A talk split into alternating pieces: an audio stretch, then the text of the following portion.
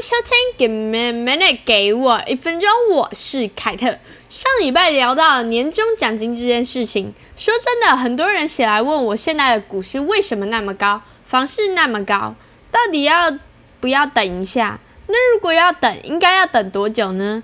在这个股市目前不断往上的情况下，我想越来越多人会有这样的问题。昨天台股已经在过年前封盘了。美股还是持续的在进行中，特别是过年前后，很多人不管是拿到年终也好，或是如果小朋友拿到压岁钱也好，到底该怎么样去处理这一个手上的闲置资金呢？这变得是一个很重要的事，特别是很多人容易去做所谓的 fear of missing out（FOMO） 心态，好像大家都在赚钱，我不一起去赚的那么，我也没有赚的那么多。最近这几个礼拜，不管是我的银行，还是在捷运上，常常听到有人在讨论薪水不够用，自己好像没有什么其他的投资，应该要去创造多的收入，但是又懒懒的。我刚刚听到在银行一段话题，我好像过得太滋润了，没太多投资，也没有太多的储蓄，生活完全没有目标，就是过一天算一天。坐在我隔壁约三十五岁的女生跟她的朋友这样说，她朋友提到：“你收入不是很高吗？怎么还是会这样呢？”当然，接下来她就是解释为什么她会花那么多跟人生或是或是活在当下。说到如果都把钱拿去投资，这样不就过得很痛苦吗？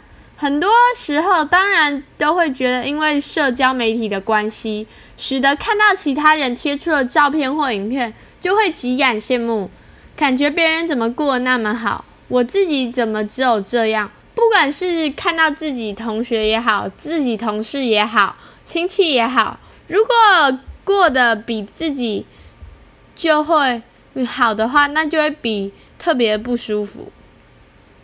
这个现象就好。比对岸发明的一个词“精致穷”，这词是用来形容收入低但又是高物欲的族群，每个月的赚钱跟不上的消费力。所谓活得精致，却非真正有钱。如果真正去注意的话，这就是跟老外讲的 “scarcity mindedness” 有异曲同工之妙。就是中文俗称的匮乏感。活到了现在，我觉得匮乏感不一定是坏事情。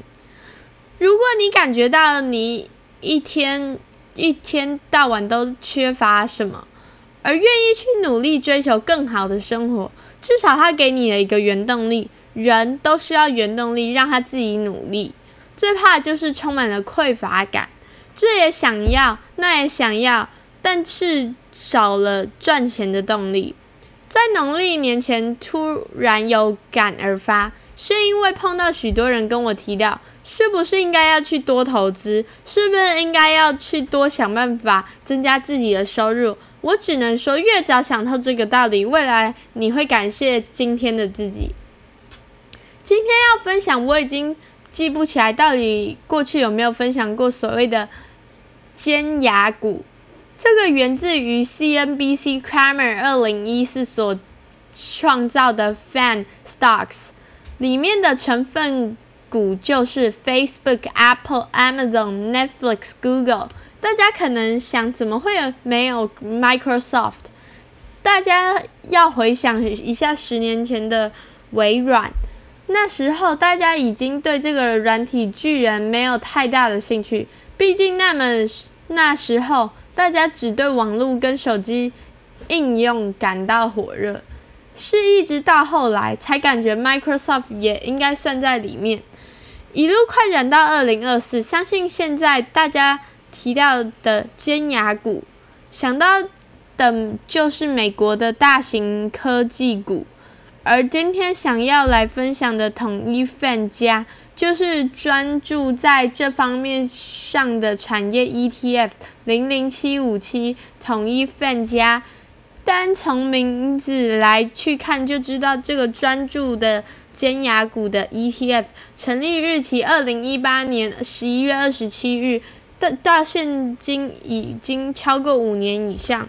那过去我一直没有分享这档 ETF，单纯只是因为对我本人来讲，它的管理费真的是算贵的。如果要去细看来说的话，这样一档有时间美股的 ETF，单单的总管理费就一趴。我过去就说过，十年来。我会开始投资 ETF，只有两个原因，一个是我发现绝大部分的人无法打败指数的，那如果无法打败丛数，不如就去投资指数，因为指数本身就不断太弱留强。虽然随着时间拉得越长，这个效果会越来越明显。如果你去看一下二十年前的指数前十大，不管是哪个市场也好，很少很少有公司可以长期维持在前股前段班，这真的是一件很难很难的事情。因此，如果你指数有指你。持有指数代表着，不管指数里面有的公司如何改变，你都会持有到。另外一件事情就是低廉的管理费。如果有注意到跟主动管理基金动展一点五以上的。管理费来讲，ETF 被动型基金的管理费都相对低廉。不要想看这种费用，长线来讲，除非经理可人可以提供超额报酬，不然过去已经证明绝大部分经理人是无法超越的指数。那今天来分享的零零五七五七，以被动型 ETF 来讲，虽然有着相当高额的管理费，可是却提供给台湾的投资者另外一种特殊的 ETF，可以给没有在海外开户的另一种人选择。我先从到底这个 ETF 是什么。再来聊一下台湾投资者另外一种选择，也给海外听众了解一下这样的 ETF 成分可以参考一下。首先，先来看一下零零七五七的持股成分，既然叫做 FAN 加，最基本的 Facebook 现在叫嗯 Meta、Apple、Amazon、Netflix、Alphabet、Google 跟 Microsoft，另外再加上四间一整个跟上现在的 AI 及电动车话题，NVIDIA、Tesla、Snowflake、Broadcom，就这样只有十个持股，所以非常容易的去追踪绩效，特别是这十个持股都市值的等值，意思是每档的都有持有十趴左右。不适用是只取排列，每一季还会增平再平衡，所以投资者不用去思考平衡这时间的公司。过去很多 QQQ 的投资者会问到，是否有更聚焦的 ETF 来使用？毕竟 QQQ 涵盖了总共一百间公司，可是如果真的只要投资大型科技股是否有更好的工具？那我觉得零零七五七里面涵盖了尖端、尖端半导体、电动车、AI、云端、新零售、金融科技、大数据、影阴影串流、社群媒体这些创新龙头，所以多多少少也是算一网打尽。过去。的很不喜欢这样高管理费的 ETF，那零零七五七有打中我的点是在哪里？对于不喜欢去海外开户的人，你在台湾不用透过付委托，不用透过任何的组合，也可以马上投资美国最大型科技类股。不要小看这一点，因为我知道很多投资者会对于开外海券商。或是用复委托感觉到麻烦。只要买进一一档 ETF 就可以同时持有十间公司。如果你要在美国市场，会需要自己行去组合。至少到目前为止，我在美国市场还未看见这样的 ETF。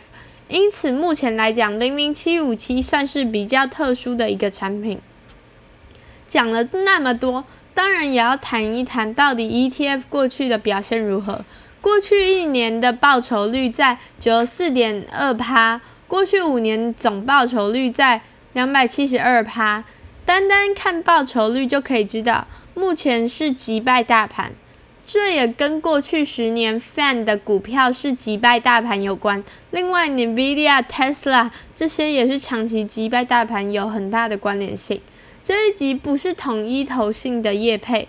单纯只是因为我看到，对于台湾的投资者想要比较专注在 FAN 这一块，零零七五七是给大家一个很不错的选择。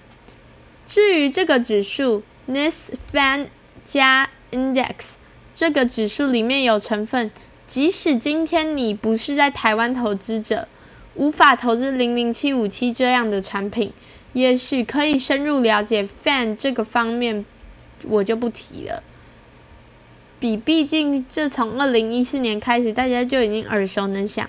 可是另外四间公司，如果指数提供业者可以正确的从选股规则里面来选，NVIDIA、Tesla、Snowflake 跟 Broadcom 这四间公司跟现在最热的话题有所关联性。当然，Tesla 在过去两年真的是每每况愈下。可是这也只是其中的一个持股，我都推荐，如果你不要投零零七五七，你都可以注意一下这个指数，我觉得应该提供一个很不错的参考基础。今天就分享到这里，让我们进入 Q&A 的时间。西安你好，很多人会提到。想要提早退休或是尽早退休，我想要听听你对于哪时候可以退休的定义或什么。我听很多人分享 FIRE 这件事，那就是在年轻人的时候存越多并投资，然后后就可以提早退休。想要听听看你的方法，蛮好笑。你问我这件事，因为我五年级女儿这礼拜才问我一模一样的事。他说：“到底要做到几岁才可以退休？因为他可，因为看到我每天做的很辛苦，压力很大，他自己看到这样都感觉很害怕。我想了又想，我只能跟你说，等到你觉得赚够钱就可以退休了。”我看着他的表情，应该不太了解我讲了什么。说真的，有关提到早退休跟 FIRE 这件事情，我过去已经聊了很多次。我觉得，如果你想要早退休，我自己的定义最少要获得每个月花费至少要被两倍动入收入以上，才也许可安心退休。为什么我自己会抓两倍？如果你有把未来通膨计算进去，加入还需要继续投资的本金加进去，两倍的动被动入会是一个很基本的观念。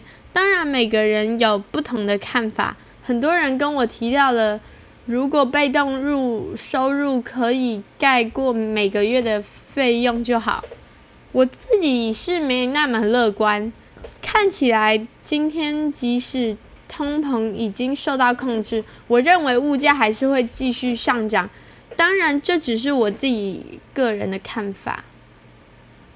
至于年轻时候提高储蓄率并拿去投资，我自己觉得，不管你是想要提早退休还是怎样，都应该要做。